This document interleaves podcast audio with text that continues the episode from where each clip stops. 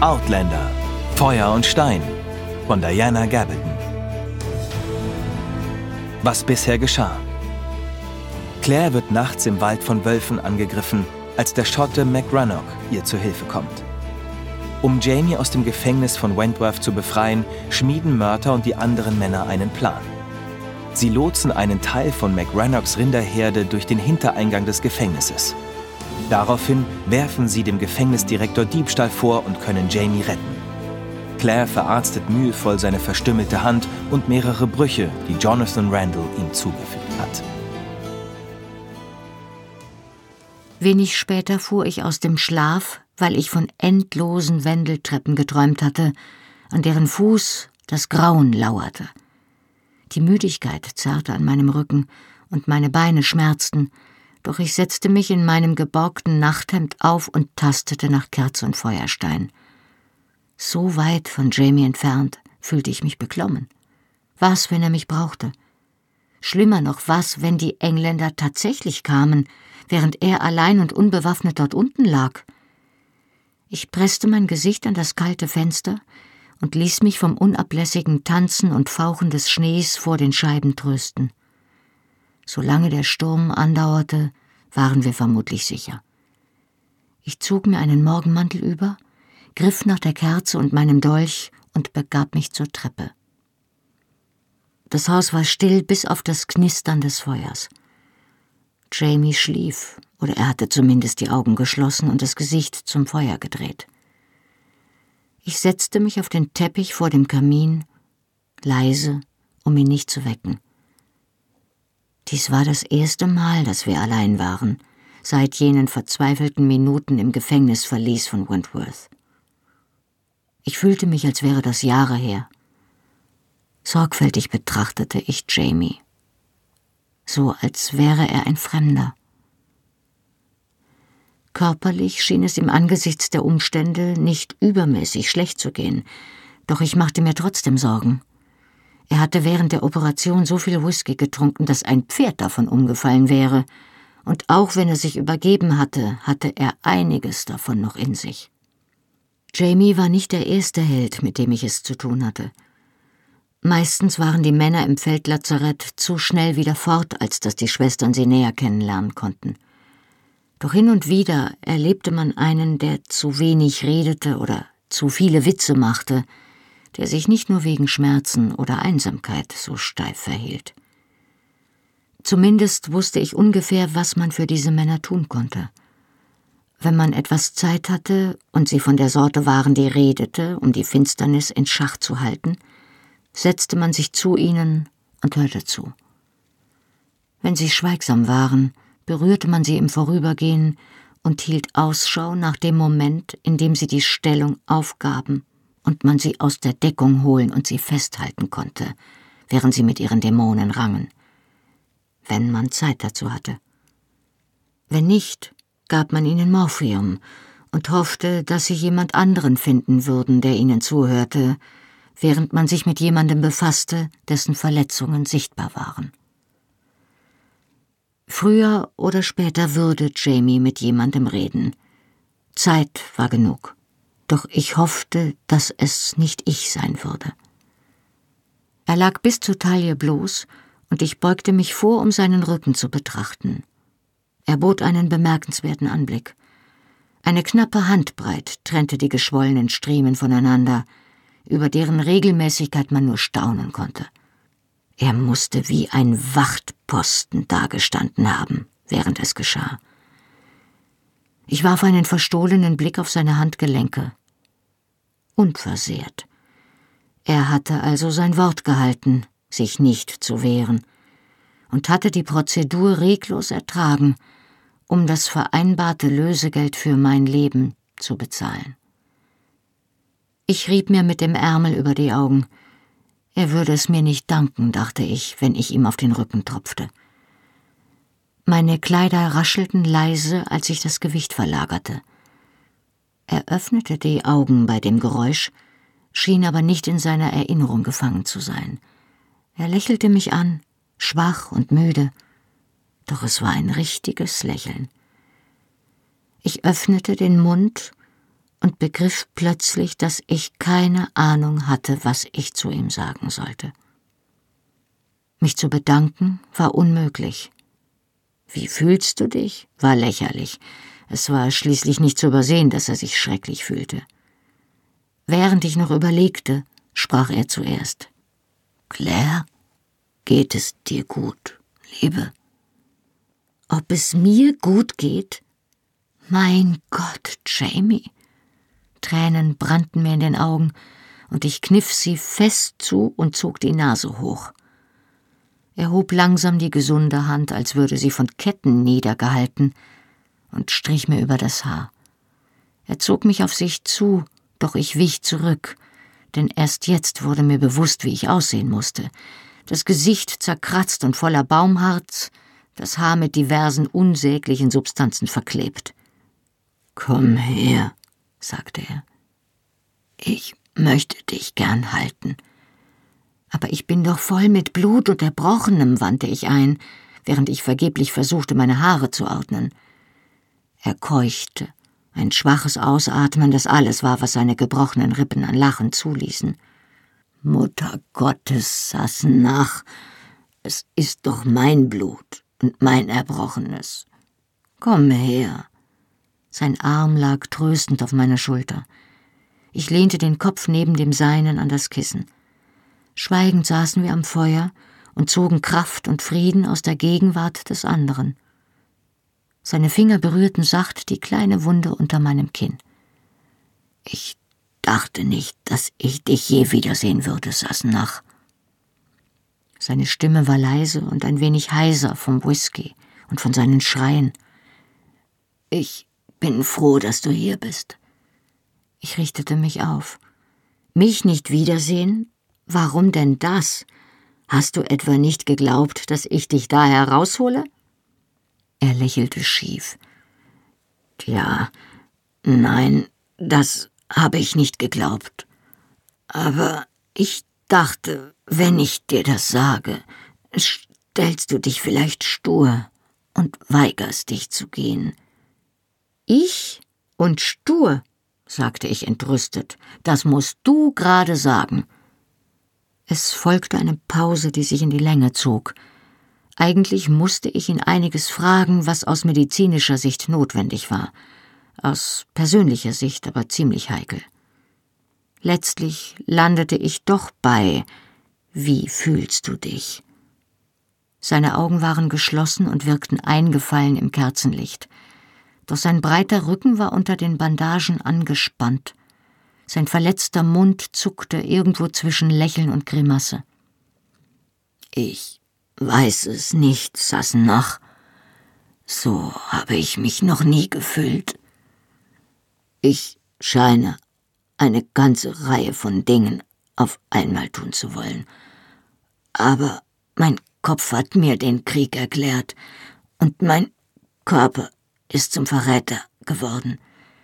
Ich möchte am liebsten auf der Stelle hier fort, so schnell und so weit ich kann. Ich würde gern auf jemanden einschlagen. Gott, ich möchte so sehr auf jemanden einschlagen. Ich möchte Wentworth niederbrennen. Ich möchte schlafen. Stein brennt aber nicht, sagte ich pragmatisch. Vielleicht solltest du stattdessen lieber schlafen. Seine gesunde Hand tastete nach der meinen und fand sie, und sein Mund entspannte sich ein wenig, obwohl seine Augen geschlossen blieben. Ich möchte dich fest an mich drücken, dich küssen und dich nie mehr loslassen. Ich möchte mit dir ins Bett steigen und dich benutzen wie eine Hure, bis ich vergesse, dass ich existiere. Und ich möchte meinen Kopf in deinen Schoß legen und weinen wie ein Kind. Sein Mundwinkel verzog sich nach oben, und ein blaues Auge öffnete sich einen Spalt breit. Unglücklicherweise, sagte er, kann ich von all dem nur das Letzte tun, ohne gleich wieder ohnmächtig zu werden oder mich zu übergeben.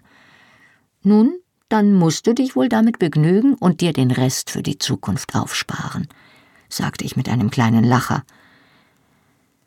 Es war ein wenig umständlich, und fast hätte er sich übergeben, doch schließlich saß ich mit dem Rücken zur Wand auf seiner Liege, und sein Kopf ruhte auf meinem Oberschenkel. Was hat die Sir Marcus eigentlich aus der Brust geschnitten? fragte ich. Ein Brandzeichen? hakte ich leise nach, als er keine Antwort gab. Sein leuchtender Schopf bewegte sich bejahend. Ein Segel mit seinen Initialen. Jamie lachte auf. Es reicht, dass ich mein Leben lang seine Narben tragen werde, ohne dass er mich signiert wie ein verdammtes Gemälde. Sein Kopf lag schwer auf meinem Oberschenkel und seine Atmung nahm endlich einen entspannten, schläfrigen Rhythmus an. Die weißen Bandagen an seiner Hand hoben sich gespenstisch von der dunklen Decke ab. Sanft zeichnete ich eine Verbrennung auf seiner Schulter nach, die vom Mandelöl schwach glänzte. Jamie? Hm.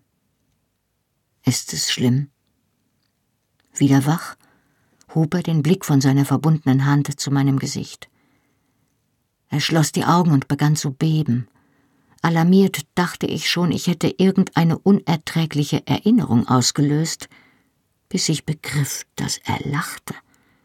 Und zwar so sehr, dass ihm die Tränen aus den Augenwinkeln liefen. Sassenach, keuchte er schließlich. Ich habe vielleicht noch 15 Quadratzentimeter Haut, die nicht blau geprügelt, verbrannt oder aufgeplatzt sind. Ob es schlimm ist? Wieder schüttelte er sich, so dass die Matratze raschelte und ächzte. Etwas gereizt begann ich. Ich habe gemeint, doch er unterbrach mich, indem er meine Hand nahm und sie an seine Lippen hob. Ich weiß, was du gemeint hast, Sassenach, sagte er und drehte den Kopf, um zu mir aufzublicken.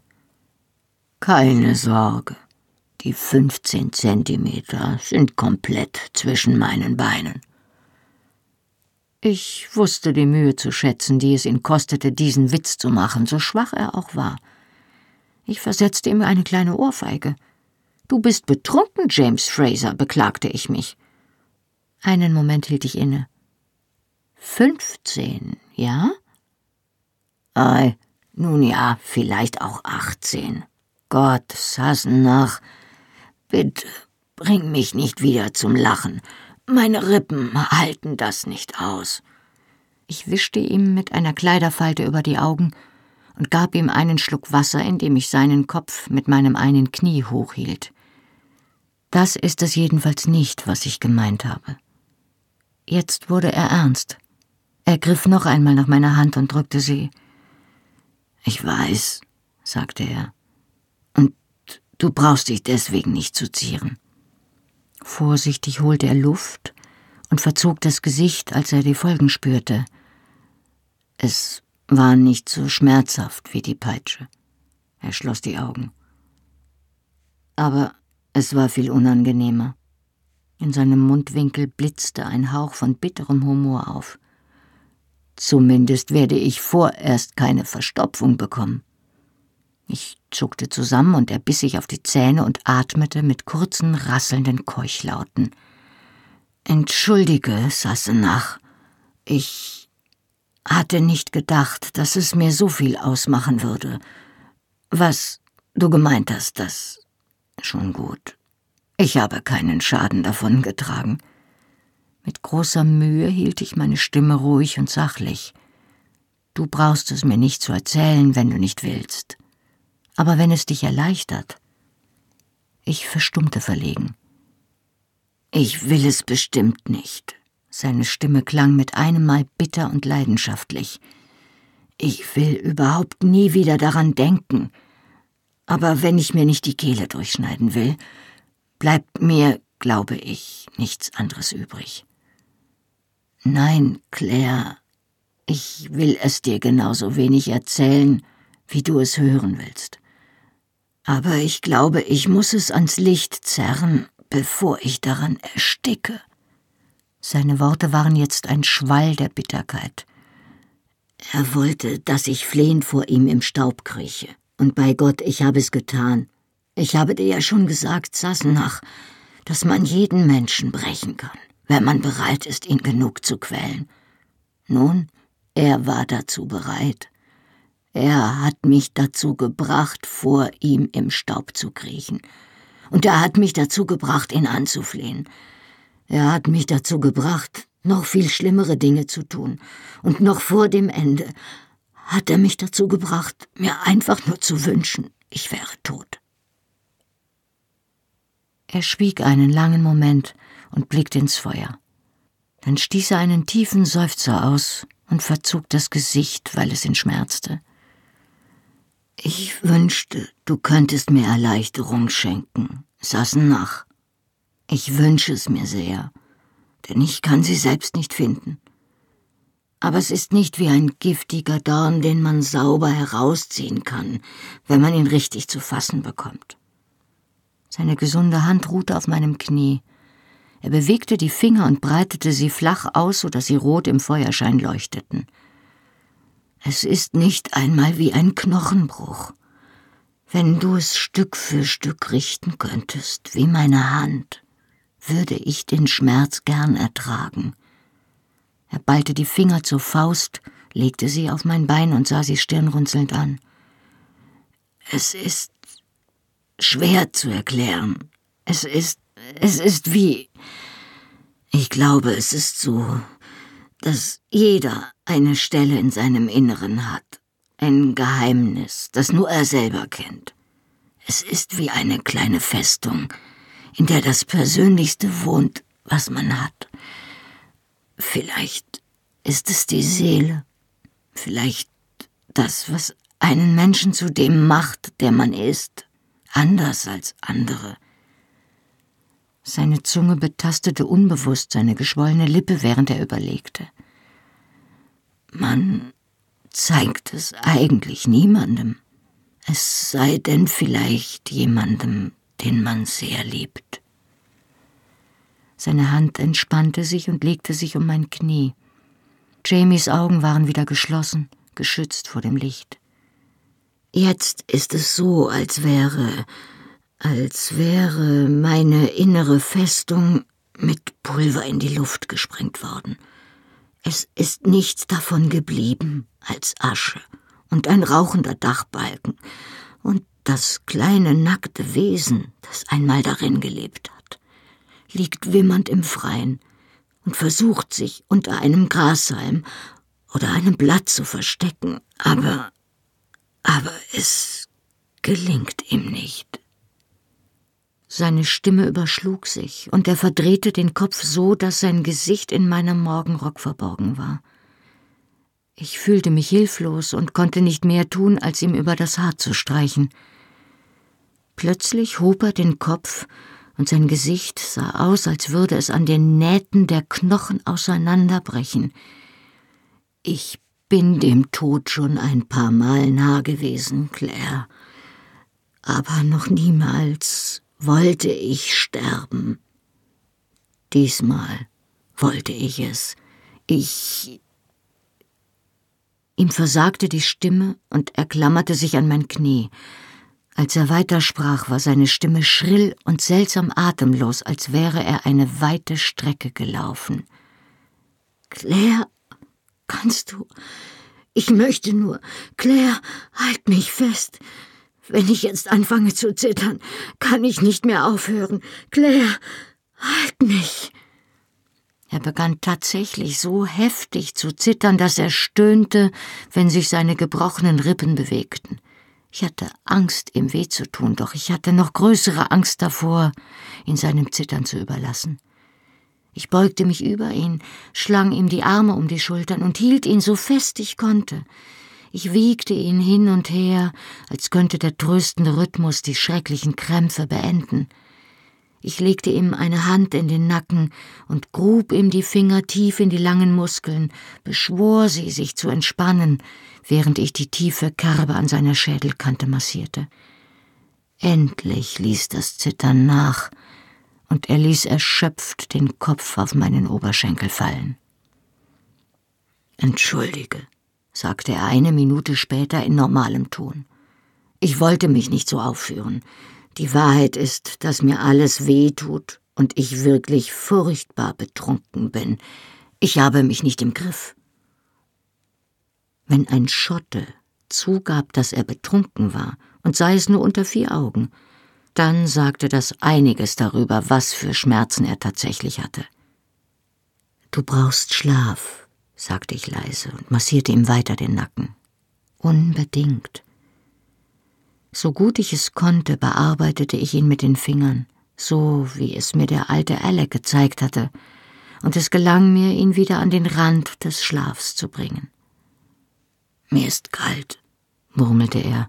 Das Feuer brannte, und er hatte mehrere Decken auf dem Körper liegen, aber seine Finger fühlten sich kalt an. Das ist der Schock, erklärte ich ihm sachlich. Du hast eine ziemliche Menge Blut verloren. Ich sah mich um, doch die McRanochs und ihre Bediensteten waren in ihren Betten verschwunden. Murder war vermutlich immer noch im Schnee unterwegs und hielt Ausschau nach Verfolgern aus Wentworth. Ich tat das Schamgefühl anderer mit einem Achselzucken ab, stand auf, zog mich aus und kroch neben Jamie unter die Decken. So sanft wie möglich schmiegte ich mich an ihn und spendete ihm meine Wärme. Er legte das Gesicht an meine Schulter wie ein kleiner Junge. Ich streichelte sein Haar, um ihn zu trösten, und massierte ihm die starren Nackenmuskeln, ohne die verletzten Stellen zu berühren. Leg deinen Kopf an meine Schulter, Mann, sagte ich und dachte an Jenny und ihren Jungen. Jamie grunzte belustigt auf. Das hat meine Mutter immer zu mir gesagt, murmelte er, als ich noch klein war. Einen Moment darauf sagte er an meiner Schulter. Sassenach? Hm? Wer in Gottes Namen ist John Wayne? Du bist das, sagte ich. Schlaf jetzt. Die Flucht. Am Morgen sah er besser aus, obwohl sich die Blutergüsse im Lauf der Nacht dunkel verfärbt hatten und ihm den Großteil des Gesichtes marmorierten. Er seufzte tief, dann erstarrte er stöhnend und atmete um einiges vorsichtiger aus. Wie fühlst du dich? Ich legte ihm die Hand auf die Stirn, kühl und feucht, kein Fieber, Gott sei Dank. Er verzog das Gesicht, ohne die Augen zu öffnen, saß nach. Mir tut alles weh. Er streckte die gesunde Hand aus und tastete umher. Hilf mir auf, ich bin steif wie ein Brett. Im Lauf des Vormittags hörte es auf zu schneien.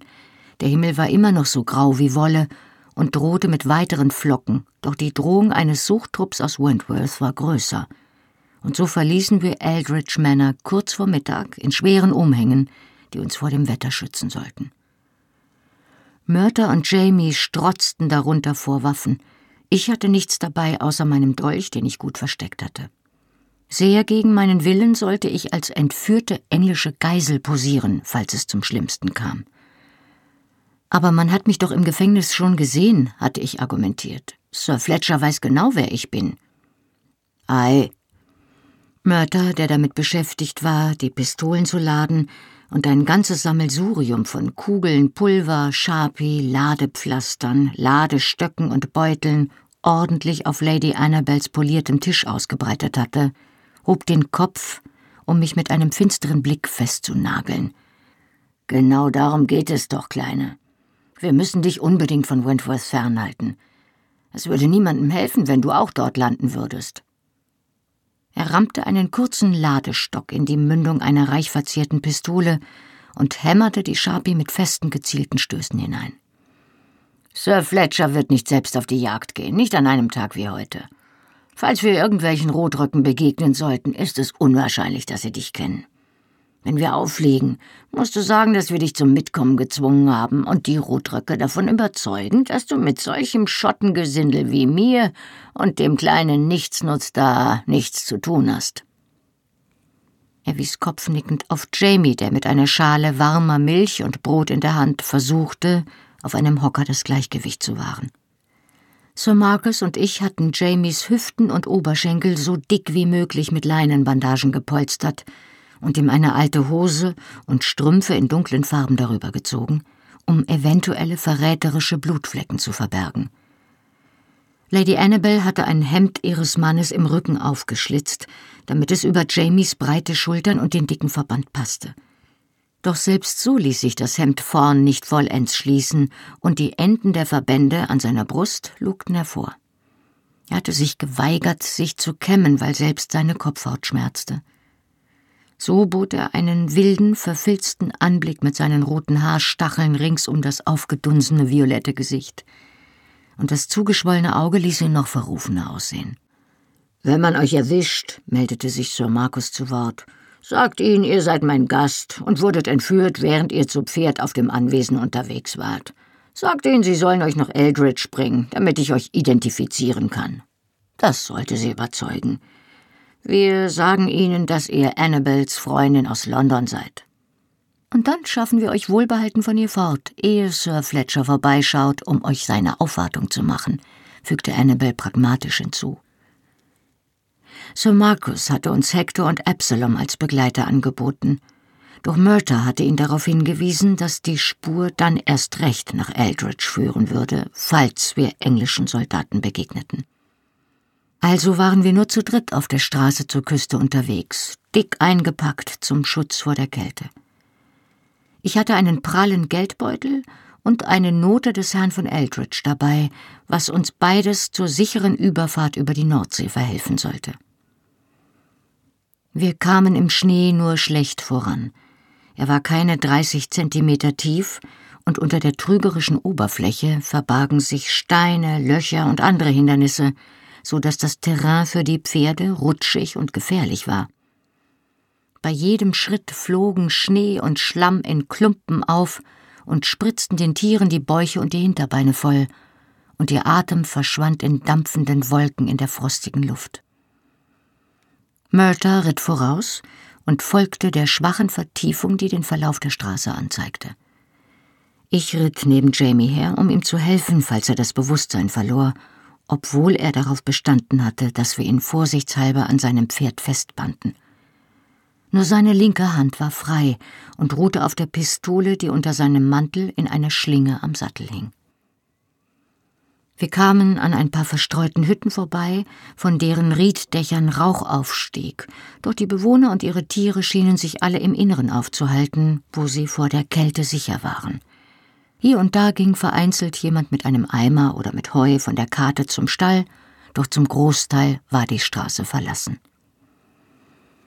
Zwei Meilen von Eldridge entfernt durchritten wir den Schatten der Festung Wentworth, die uns grimmig vom Hang eines Hügels entgegenblickte. Hier war die Straße zertrampelt. Selbst das schlechteste Wetter brachte den Verkehr zu dem Gefängnis nicht zum Erliegen. Wir hatten unseren Weg so abgestimmt, dass wir das Gefängnis während des Mittagsmahls passierten, weil wir hofften, dass die Wachen dann ganz in ihre Pastetchen und ihr Bier vertieft sein würden. Wir bewegten uns langsam an der kurzen Abzweigung vorbei, die zum Tor führte. Nur eine harmlose Gruppe von Reisenden, die das Pech hatte, an solch einem elenden Tag unterwegs zu sein. Als wir das Gefängnis hinter uns gelassen hatten, hielten wir im Schutz eines kleinen Kiefernwäldchens an, um die Pferde einen Moment ausruhen zu lassen. Mörter beugte sich vor, um einen Blick unter den Schlapphut zu werfen, der Jamies verräterisches Haar maskierte. Alles gut, Junge? Du bist so still. Jamie hob den Kopf. Er war blass, und trotz des eisigen Windes rann ihm der Schweiß über den Hals, doch er brachte ein halbherziges Grinsen zuwege. Geht schon. Wie geht es dir? fragte ich nervös. Er saß zusammengesunken im Sattel. Von seiner üblichen, aufrechten Eleganz war kaum eine Spur zu sehen. Ich bekam die andere Hälfte des Grinsens ab. Ich versuche die ganze Zeit, mich zu entscheiden, was am schlimmsten schmerzt. Meine Rippen, meine Hand oder mein Arsch. Während ich versuche, mich für eins davon zu entscheiden, muss ich nicht an meinen Rücken denken. Er nahm einen tiefen Schluck aus der Feldflasche, die ihm Sir Markus in weiser Voraussicht mitgegeben hatte. Er schauerte und reichte sie mir. Der Whisky war um einiges besser als der rohe Alkohol, den ich auf dem Weg nach Lioch getrunken hatte, und mindestens so wirksam. Während wir weiterritten, brannte ein Feuerchen fröhlich in meinem Bauch. Die Pferde pflügten sich gerade einen kleinen Abhang hinauf, als ich sah, wie Mörters Kopf auffuhr. Ich folgte seiner Blickrichtung und entdeckte die rotberockten Soldaten, vier Mann zu Pferd, auf der Kuppe des Hügels. Es half alles nichts. Sie hatten uns gesehen, und ihr Ruf hallte über den Hang zu uns herunter. Wir mussten versuchen zu bluffen. Ohne sich umzusehen, gab Mörter seinem Pferd die Sporen und ritt ihnen entgegen. Der Corporal, der den Trupp begleitete, war ein Berufssoldat in den mittleren Jahren, der aufrecht in seinem Wintermantel auf dem Pferd saß. Er verneigte sich höflich vor mir, dann richtete er sein Augenmerk auf Jamie. Verzeihung, Sir, Madam, wir haben den Befehl, alle Reisenden auf dieser Straße anzuhalten, um uns nach einigen Gefangenen zu erkundigen, die kürzlich aus dem Gefängnis von Wentworth entflohen sind. Einige Gefangene, also hatte ich gestern nicht nur Jamie befreit. Das freute mich aus mehreren Gründen. Einer davon war, dass sich die Suche dadurch ein wenig streuen würde. Vier gegen drei, es hätte schlimmer kommen können. Jamie gab keine Antwort, sondern sackte noch weiter zusammen und ließ den Kopf vornüber hängen. Ich konnte seine Augen unter der Hutkrempe glänzen sehen. Er war nicht bewusstlos. Er musste die Männer kennen. Sie würden ihn an der Stimme erkennen – Mörter trieb jetzt sein Pferd zwischen mich und die Soldaten. Ei, der Herr ist ziemlich krank, Sir, wie ihr sehen könnt, sagte er und zupfte unterwürfig an seiner Stirnlocke. Vielleicht könntet ihr mir die Straße zur Küste zeigen. Ich bin mir nicht sicher, ob wir richtig sind. Ich fragte mich, was in aller Welt er im Schilde führte, bis ich seinen Blick erhaschte. Seine Augen huschten hinter mich und zu Boden, dann richteten sie sich so schnell wieder auf den Soldaten, dass dieser glauben musste, Mörder hätte ihm die ganze Zeit aufmerksam zugehört. War Jamie in Gefahr, vom Pferd zu fallen? Während ich so tat, als rückte ich meine Mütze zurecht, warf ich einen beiläufigen Blick in die Richtung, in die Mörder gewiesen hatte, und wäre fast vor Schreck erstarrt. Jamie saß aufrecht im Sattel, den Kopf gesenkt, um sein Gesicht zu verhüllen. Doch unter seinem Fuß tropfte Blut von seinem Steigbügel und übersäte den Schnee mit sacht dampfenden roten Kratern. Mörter, der den Begriffsstutzigen spielte, hatte es geschafft, die Soldaten wieder auf die Hügelkuppe zu lotsen, damit sie ihm zeigen konnten, dass es gar keine andere Straße gab als die zur Küste, von der uns noch drei Meilen trennten. Ich glitt hastig vom Pferd und zerrte fieberhaft an meinem Sattelgurt. Dann wartete ich zu Jamies Pferd hinüber und fegte ihm dabei Schnee unter den Bauch um die verräterischen Tropfen zu überdecken. Ein rascher Blick zeigte mir, dass die Soldaten anscheinend immer noch mit Mörder diskutierten, obwohl einer von ihnen jetzt den Kopf in unsere Richtung wandte, als wollte er sich vergewissern, dass wir nicht davonspaziert waren. Ich winkte ihm fröhlich zu, doch sobald er sich wieder abwandte, bückte ich mich und riss mir einen meiner drei Unterröcke vom Leib. Hastig schlug ich Jamies Umhang beiseite und stopfte ihm den zusammengeballten Unterrock unter den Oberschenkel, ohne auf seinen Schmerzenslaut zu achten. Der Umhang fiel wieder an seinen Platz zurück, und mir blieb gerade noch Zeit, mich wieder zu meinem Pferd zu drehen, so dass mich Murter und die Engländer dabei antrafen, wie ich mit dem Gurt kämpfte. Er scheint sich gelöst zu haben, erklärte ich arglos und sah den Rotrock, der mir am nächsten war, augenklimpernd an. Oh, und warum helft ihr der Dame nicht? sprach er Jamie an. Mein Mann fühlt sich unwohl, sagte ich. Ich schaffe das schon allein, danke. Das schien den Corporal zu interessieren. Unwohl. Hm. Was fehlt euch denn? Er trieb sein Pferd vorwärts, um einen genaueren Blick unter Jamies Hut zu werfen. Gut seht ihr nicht aus, das muss ich sagen. Nehmt euren Hut ab. Was ist denn mit eurem Gesicht passiert? Jamie erschoss ihn durch seinen Umhang hindurch. Der Rotrock war keine zwei Meter von ihm entfernt, und er kippte aus dem Sattel, ehe der Fleck auf seiner Brust die Größe meiner Hand angenommen hatte. Der Corporal lag noch nicht am Boden, als Murter schon eine Pistole in jeder Hand hatte. Eine Kugel ging ins Leere, weil sein Pferd vor dem plötzlichen Lärm scheute. Die zweite traf ihr Ziel. Sie fraß sich durch den Oberarm eines Soldaten und riss ihm ein Stück Stoff vom Ärmel ab. Doch der Mann blieb im Sattel sitzen und zerrte einhändig an seinem Säbel, während Murta in seinem Umhang nach frischen Waffen fingerte. Einer der beiden anderen Soldaten wendete sein Pferd, das dabei im Schnee ausrutschte, und hielt im Galopp auf das Gefängnis zu, vermutlich um Hilfe zu holen. Claire! ertönte es über mir. Als ich alarmiert den Kopf hob, sah ich, wie Jamie mit hektischem Winken auf den Flüchtenden wies. Halt ihn auf! Er hatte gerade genug Zeit, mir seine zweite Pistole zuzuwerfen, dann wandte er sich wieder um und zog sein Schwert, um den Angriff des vierten Soldaten zu parieren. Mein Pferd war kampferfahren. Es hatte zwar die Ohren angelegt und scharrte auf der Stelle, doch es war nicht vor dem Lärm der Schüsse geflüchtet und rührte sich nicht vom Fleck, als ich den Sattel packte. Es war froh, den Kampf hinter sich zu lassen und rannte los, sobald ich oben saß. Wir folgten dem Flüchtenden mit Höchstgeschwindigkeit. Der Schnee behinderte uns zwar fast genauso sehr wie ihn, doch ich hatte das bessere Pferd. Und wir hatten den Vorteil, dass der Mann seinen Fluchtweg vor uns in den frischen Schnee gepflügt hatte. Wir holten langsam auf, aber ich konnte sehen, dass es nicht reichen würde. Allerdings hatte er nun eine Anhöhe vor sich. Wenn ich mich rechts hielt, kam ich vielleicht auf ebenem Boden schneller voran und konnte ihn auf der anderen Seite abfangen. Ich hielt mich krampfhaft fest, um im Sattel zu bleiben, während mein Pferd rutschend wendete, wieder auf die Beine kam und weiterrannte. Ich holte ihn zwar dadurch nicht ein, doch ich hatte den Abstand zwischen uns auf nicht mehr als zehn Meter verringert. Hätten wir unbegrenzt Zeit gehabt, hätte ich ihn wahrscheinlich erwischt, doch diesen Luxus hatte ich nicht. Die Mauern der Festung waren keine Meile mehr von uns entfernt. Ich hielt an und stieg ab. Mein Pferd mochte ja kampferprobt sein, doch ich wusste nicht, was es tun würde, wenn ich auf seinem Rücken eine Pistole abfeuerte. Selbst wenn es wie eine Statue stehen bleiben sollte, glaubte ich nicht, dass ich im Sattel gut genug zielen konnte. Ich kniete mich in den Schnee, stützte den Ellbogen auf mein Knie und legte mir die Pistole über den Unterarm, wie Jamie es mir gezeigt hatte.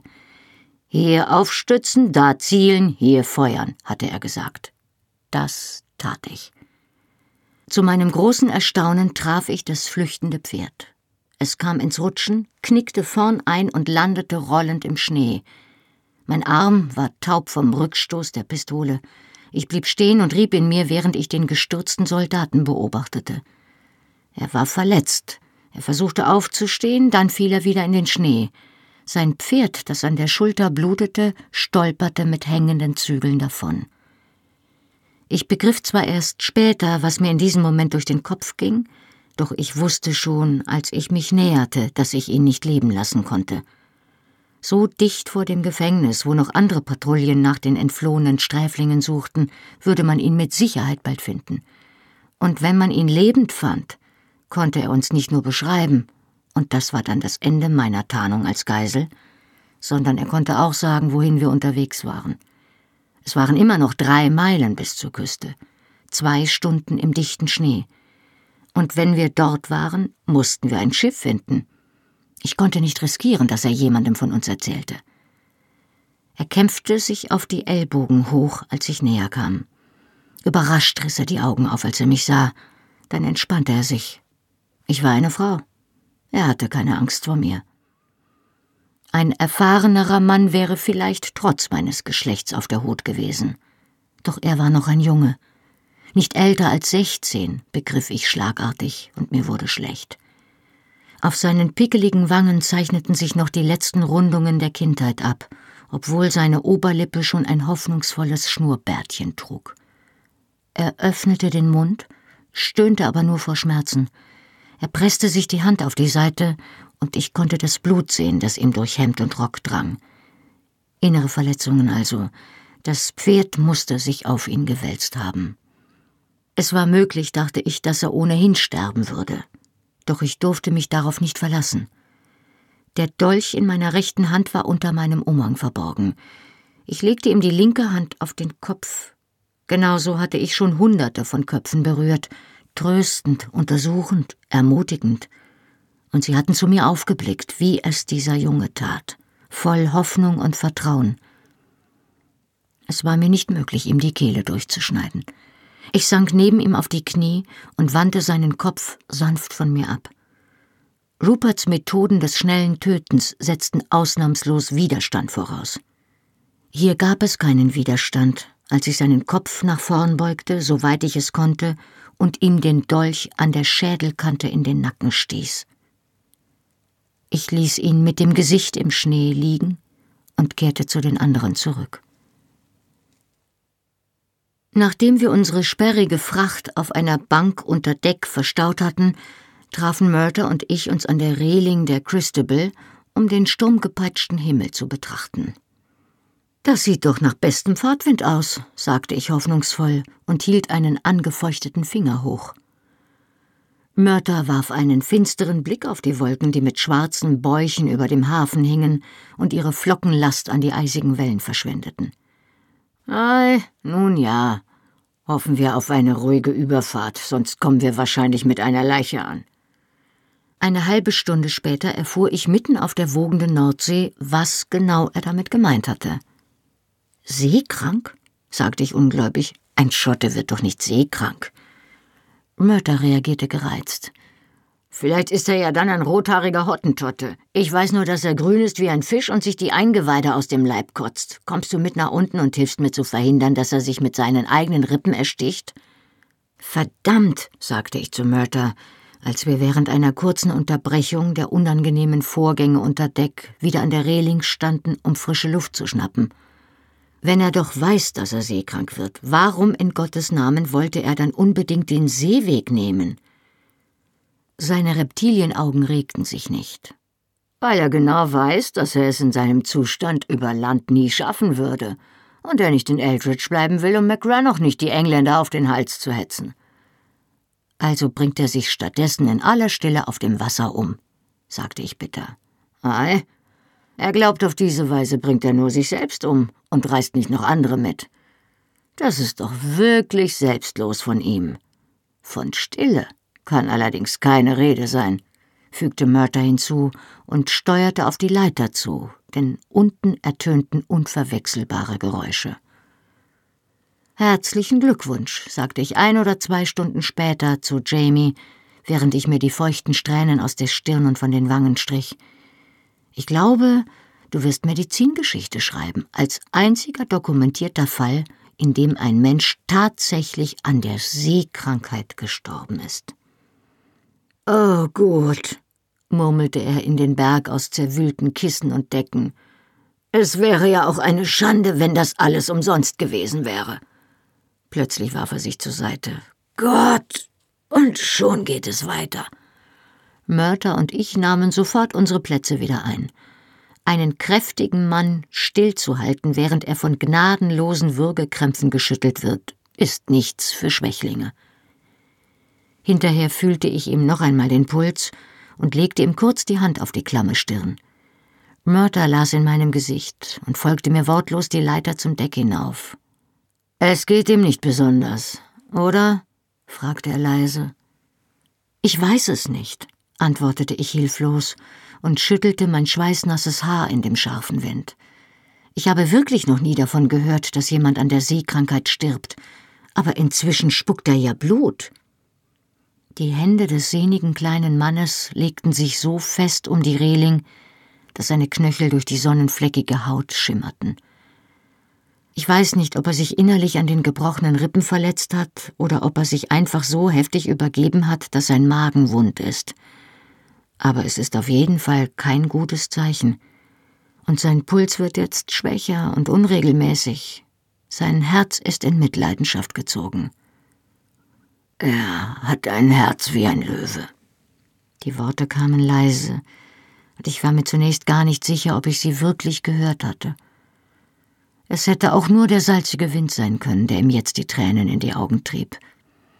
Abrupt wandte er sich zu mir um und einen Schädel wie ein Ochse. Hast du noch etwas von dem Laudanum, das Lady Annabel dir mitgegeben hat? Ja, alles. Er wollte es nicht. Er sagt, er will nicht schlafen.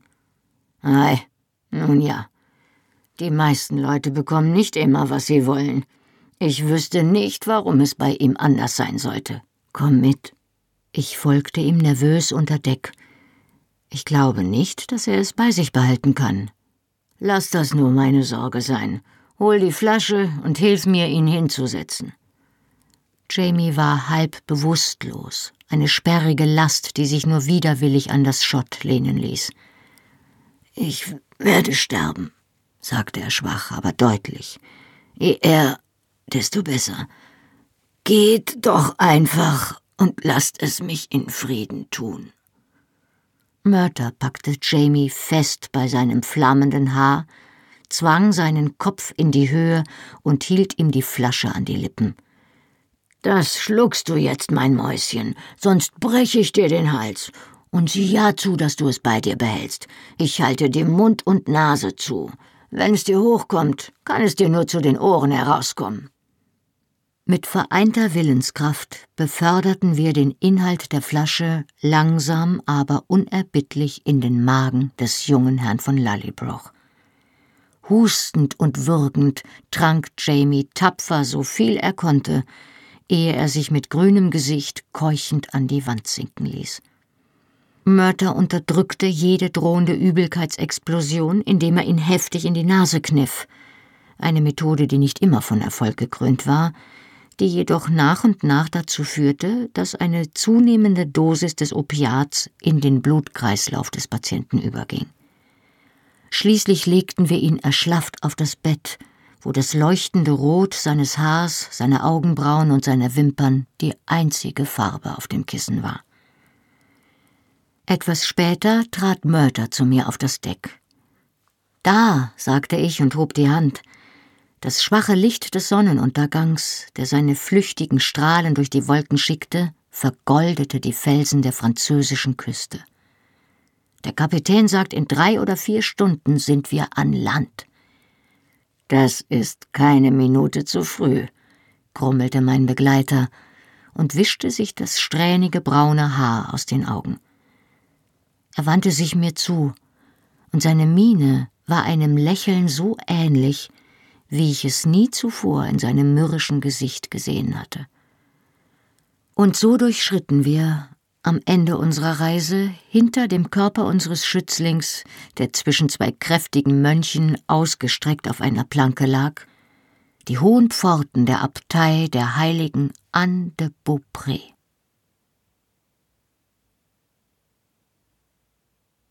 Die Abtei das Kloster war ein gewaltiges Bauwerk aus dem zwölften Jahrhundert, dessen Mauern dazu gebaut waren, der stürmischen See genauso zu trotzen wie den Angriffen der Invasoren von der Landseite. Jetzt, in friedlicheren Zeiten, standen seine Tore offen, um den reibungslosen Handel mit dem nahegelegenen Dorf zu ermöglichen. Und man hatte die kleinen steinernen Zellen des Gästeflügels mit Wandteppichen und Möbeln wohnlich gestaltet. Ich erhob mich von dem Polstersessel in meinem Kämmerchen, unsicher, wie man wohl einen Abt begrüßte. Kniete man sich hin und küsste seinen Ring, oder galt es nur für Päpste? Ich entschied mich für einen respektvollen Hofknicks. Jamies Katzenaugen kamen eindeutig von der Fraser-Seite. Das galt auch für das kräftige Kinn, obwohl die Version, der ich mich jetzt gegenüber sah, von einem schwarzen Bart verdeckt wurde. Außerdem hatte Abt Alexander auch den breiten Mund seines Neffen, obwohl ich den Eindruck hatte, dass er nicht so oft damit lächelte. Seine schrägen blauen Augen blieben kühl und nachdenklich, während er mich mit einem freundlichen, warmen Lächeln begrüßte. Er war um einiges kleiner als Jamie, etwa so groß wie ich und kräftig. Er trug zwar die Robe eines Priesters, doch er bewegte sich mit dem Schritt eines Kriegers. Ich hielt es für wahrscheinlich, dass er beides schon gewesen war. Ihr seid mir willkommen, Magnes, begann er und neigte den Kopf. Ich war etwas verblüfft über diese Begrüßung, doch ich erwiderte das Kopfnicken. Ich bin euch dankbar für eure Gastfreundschaft, sagte ich von Herzen. Habt. Habt ihr Jamie schon gesehen?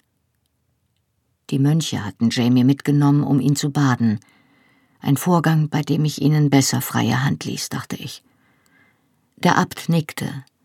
Oh ei, sagte er, und ein leiser schottischer Akzent mischte sich unter sein kultiviertes Englisch. Das habe ich. Ich habe Bruder Ambrose zu ihm geschickt, damit er sich um seine Verletzungen kümmert. Meine Miene muss skeptisch gewesen sein, denn er setzte etwas trocken hinzu Sorgt euch nicht, Madame.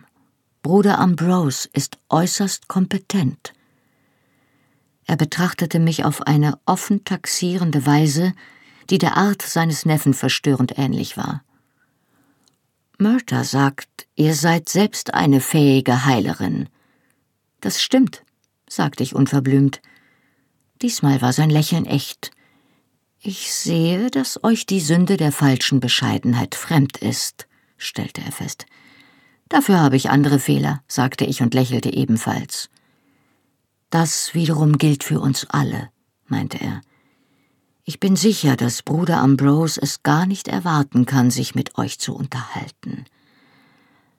Hat euch Murta erzählt, was geschehen ist? fragte ich zögernd. Sein breiter Mund spannte sich an. Ja, soweit er weiß, was geschehen ist. Er wartete, als hoffte er, dass ich ihm mehr erzählen würde, doch ich schwieg. Es war klar, dass er mir gern Fragen gestellt hätte, doch er war so gütig, mich nicht zu bedrängen. Stattdessen hob er die Hand zu einer segnenden Abschiedsgeste. Ihr seid mir willkommen, sagte er erneut. Ich schicke euch einen Bruder, der euch etwas zu essen bringt. Er betrachtete mich noch einmal von oben bis unten und etwas zum Waschen. Seine Hände beschrieben ein Kreuzzeichen über mir, vielleicht zum Abschied, vielleicht auch um den Schmutz zu exorzieren, dann verließ er mich mit wirbelnden braunen Röcken. Plötzlich begriff ich, wie müde ich war. Ich sank auf das Bett und fragte mich, ob ich wohl lange genug wach bleiben konnte, um zu essen und mich zu waschen. Ich hatte noch keine Antwort gefunden, als mein Kopf bereits auf dem Kissen gelandet war. Ich hatte einen schrecklichen Albtraum. Jamie befand sich auf der anderen Seite einer massiven Steinwand ohne Tür. Ich konnte ihn unablässig schreien hören, doch ich kam nicht zu ihm. Ich hämmerte verzweifelt gegen die Wand, nur um zu sehen, wie meine Hände darin einsanken, als wäre sie aus Wasser. Autsch! Aufgeschreckt setzte ich mich in dem schmalen Bett auf und hielt mir die Hand, die ich gegen die unnachgiebige Wand neben der Liege geschlagen hatte. Ich wiegte mich vor und zurück und legte mir die schmerzende Hand zwischen die Oberschenkel. Dann begriff ich, dass immer noch Schreie erschollen. Ich rannte in den Flur und blieb abrupt stehen. Jamies Tür stand offen und flackerndes Laternenlicht strömte in den Flur. Ein Mönch in einer schwarzen Kutte, den ich noch nicht kannte, war bei Jamie und hielt ihn fest. Durch die Verbände auf Jamies Rücken drang frisches Blut und seine Schultern bebten, als wäre ihm kalt. Ein Albtraum, erklärte der Mönch, als er mich im Eingang stehen sah. Er legte mir Jamie in die Arme und ging zum Tisch, um ein Tuch und den Wasserkrug zu holen. Jamie zitterte und in seinem Gesicht glänzte der Schweiß. Er hatte die Augen geschlossen und atmete schwer mit heiseren, keuchenden Lauten. Der Mönch setzte sich neben mich und begann, ihm mit sanfter Hand das Gesicht abzutupfen und ihm das feuchte Haar aus den Schläfen zu streichen. Ihr müsst seine Frau sein, sagte er zu mir. Ich denke, es geht ihm gleich besser. Das Zittern ließ tatsächlich innerhalb von ein oder zwei Minuten nach, und Jamie öffnete seufzend die Augen. Es geht wieder, sagte er. Claire, es geht schon wieder aber sorge um Gottes Willen dafür, dass dieser Gestank verschwindet. Erst jetzt wurde mir bewusst, wie es in dem Zimmer roch. Ein leichter, würziger Blumenduft, der so alltäglich war, dass ich mir gar nichts dabei gedacht hatte. Lavendel. Das Parfum zahlreicher Seifen und Toilettenwässerchen. Ich hatte ihn zuletzt in dem Verlies von Wentworth gerochen, wo er Hauptmann Jonathan Randalls Leinenwäsche anhaftete. Die Quelle des Duftes war ein kleiner Metallbecher, der mit pflanzenduftendem Öl gefüllt war, und an einem in Form einer Rose geschmiedeten Eisenständer über einer Kerzenflamme hing. Es war beruhigend gedacht, hatte aber eindeutig nicht die gewünschte Wirkung. Jamie, dem das Atmen jetzt leichter fiel, saß ohne Hilfe da und hielt den Becher Wasser, den ihm der Mönch gegeben hatte. Doch sein Gesicht war immer noch weiß und sein Mundwinkel zuckte beklommen. Ich nickte dem Mönch zu, ihm die Bitte zu erfüllen, und er schlug den Becher mit dem heißen Öl in ein zusammengefaltetes Handtuch ein und trug ihn davon. Jamie stieß einen langen Seufzer der Erleichterung aus, dann zuckte er zusammen, weil seine Rippen schmerzten. Dein Rücken ist ein bisschen aufgeplatzt, erklärte ich und drehte ihn sacht, um an den Verband zu gelangen. Aber es ist nicht schlimm. Ich weiß. Ich muss mich im Schlaf auf den Rücken gedreht haben. Die zusammengefaltete Decke, die ihn auf der Seite halten sollte, war auf den Boden gefallen. Ich hob sie auf und legte sie auf das Bett. Ich glaube, daher kam der Traum. Ich habe geträumt, ich würde ausgepeitscht. Er erschauerte und trank einen Schluck Wasser, dann reichte er mir den Becher. Ich brauche etwas Kräftigeres falls es zur Hand ist. Wie auf Kommando kam unser hilfreicher Besucher durch die Tür, einen Krug Wein in der einen Hand und ein Fläschchen Mohnsirup in der anderen. Alkohol oder Opium? fragte er Jamie lächelnd und hielt ihm beide Gefäße hin. Ihr dürft euch das Betäubungsmittel aussuchen. Dann hätte ich gern den Wein. Für heute Nacht habe ich genug geträumt, sagte Jamie und lächelte seinerseits schief. Er nippte langsam an seinem Wein, während mir der Bruder half, die fleckigen Verbände zu wechseln und ihm Ringelblumensalbe auf die Wunden strich. Der Mönch wandte sich erst zum Gehen, als ich Jamie wieder zum Schlafen hingelegt und zugedeckt hatte. Sein Rücken war wieder an die stützende Decke gelehnt. Im Vorübergehen beugte er sich über Jamie und deutete ein Kreuzzeichen über seinem Kopf an. Schlaft gut, sagte er. Danke, Vater, erwiderte Jamie, der bereits halb eingeschlafen war.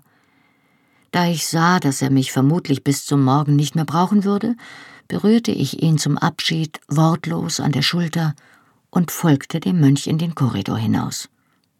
Danke, sagte ich. Ich bin euch wirklich dankbar für eure Hilfe.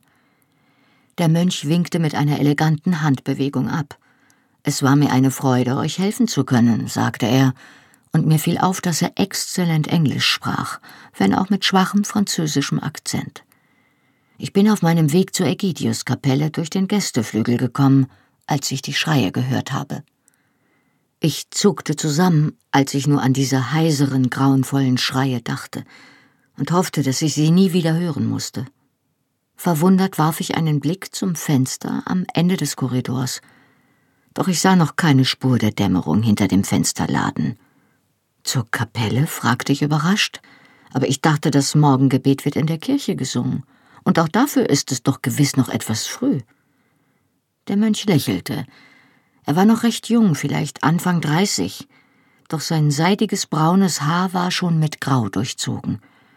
Es war kurz geschnitten und mit einer kreisrunden Tonsur versehen. Er hatte einen gepflegten braunen Bart, dessen Spitzen gerade eben den tiefen gerollten Kragen seiner Kutte berührten. Sehr früh für das Morgengebet, pflichtete er mir bei.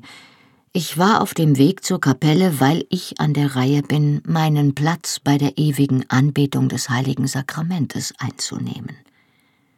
Er sah sich noch einmal nach Jamies Zimmer um, wo eine Stundenkerze halb drei anzeigte. Ich komme zu spät, sagte er. Bruder Bartholomä möchte sicher ins Bett. Er hob die Hand, um mich rasch zu segnen, machte auf dem Sandalenabsatz kehrt und war durch die Schwingtür am Ende des Korridors verschwunden, ehe ich die Geistesgegenwart aufbringen konnte, ihn nach seinem Namen zu fragen. Ich trat in das Zimmer, um noch einmal nach Jamie zu sehen. Er schlief jetzt wieder und atmete ungehindert, doch seine Stirn war leicht gerunzelt. Ich fuhr ihm versuchsweise mit der Hand über das Haar. Das Stirnrunzeln entspannte sich ein wenig, dann kehrte es zurück. Ich seufzte und steckte ihm abermals sorgfältig die Decken fest. Am Morgen ging es mir zwar deutlich besser, doch Jamies Gesicht war eingefallen, und er fühlte sich unwohl nach der unruhigen Nacht. Er wehrte sich heftig gegen alle Vorschläge, ihm eine heiße Brühe oder Weincreme zum Frühstück zu bringen, und er fuhr mich gereizt an, als ich versuchte, den Verband an seiner Hand zu kontrollieren. Kannst du mich denn in Gottes Namen nicht in Ruhe lassen, Claire? Ich will einfach nicht mehr, dass jemand an mir herumfingert. Er entriss mir die Hand und blickte finster vor sich hin. Stumm wandte ich mich ab und beschäftigte mich damit, die Töpfchen und Arzneipäckchen auf dem Tisch aufzuräumen und nach ihrer Wirkung zu sortieren. Ringelblumensalbe und Pappelbalsam zur Wundheilung und Hautberuhigung. Weidenrinde, Kirschbaumrinde und Kamille als Tee, Johanniskraut, Knoblauch und Schafgarbe zur Desinfektion. Claire. Ich drehte mich um und sah ihn mit einem beschämten Lächeln im Bett sitzen. Es tut mir leid, Sassenach. Mich hindert der Bauch. Und ich habe heute Morgen verdammt schlechte Laune. Das entschuldigt aber nicht, dass ich dich so anfahre. Vergibst du mir? Ich ging rasch zu ihm und nahm ihn vorsichtig in die Arme. Du weißt, dass es da nichts zu verzeihen gibt. Aber was meinst du damit, dich kneift der Bauch? Nicht zum ersten Mal dachte ich, dass Intimität und Romantik nicht unbedingt dasselbe sind. Er verzog das Gesicht, verschränkte die Arme vor dem Bauch und beugte sich sacht vor. Es bedeutet, sagte er, dass es mir sehr lieb wäre, wenn du mich eine Weile allein lassen würdest, wenn es dir nichts ausmacht. Ich leistete seiner Bitte nun sowohl hastig als auch verständnisvoll Folge und ging meinerseits frühstücken. Auf dem Rückweg vom Refektorium erspähte ich kurz darauf eine gepflegte Gestalt in der schwarzen Robe der Franziskaner, die im Innenhof auf den Kreuzgang zusteuerte. Ich beeilte mich, den Pater einzuholen. Vater, rief ich. Er wandte sich um und lächelte, als er mich sah. Guten Morgen, begrüßte er mich. Madame Fraser, ist das richtig? Und wie geht es eurem Gemahl heute Morgen? Besser, sagte ich und hoffte, dass das stimmte. Ich wollte mich noch einmal bei euch bedanken. Ihr wart letzte Nacht fort, ehe ich euch nach eurem Namen fragen konnte. Klare, haselgrüne Augen glitzerten mich an, als er sich mit der Hand über dem Herzen vor mir verneigte. François Anselme Méricoeur d'Armagnac, Madame, stellte er sich vor. Das ist zumindest mein Geburtsname, heute nur noch als Vater Anselm bekannt. Anselm vom fröhlichen Herzen? fragte ich lächelnd. Er zuckte mit den Schultern. Ich gebe mir Mühe, antwortete er und verzog ironisch den Mund. Ich möchte euch nicht aufhalten, sagte ich und blickte zum Kreuzgang. Ich wollte mich nur für eure Hilfe bedanken. Ihr haltet mich nicht auf, Madame.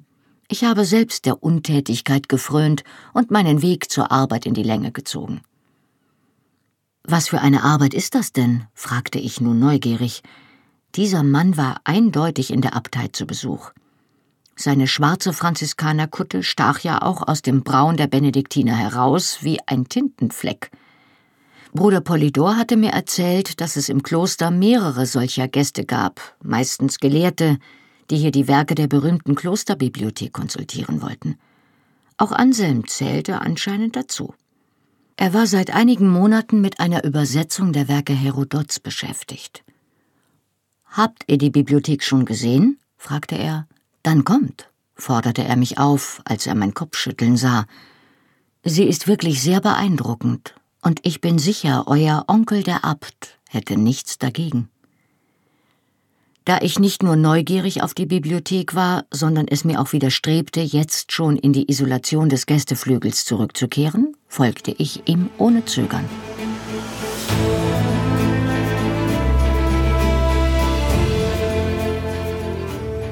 Hallo, ich bin Johannes Raspe, die deutsche Stimme von Jamie aus der Fernsehserie Outlander. Und das war Outlander Feuer und Stein, gelesen von Birgitta Asheuer.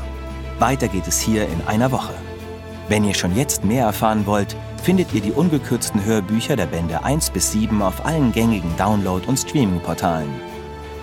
Die Fernsehserie Outlander ist eine Produktion von Sony Pictures Entertainment und auf DVD verfügbar.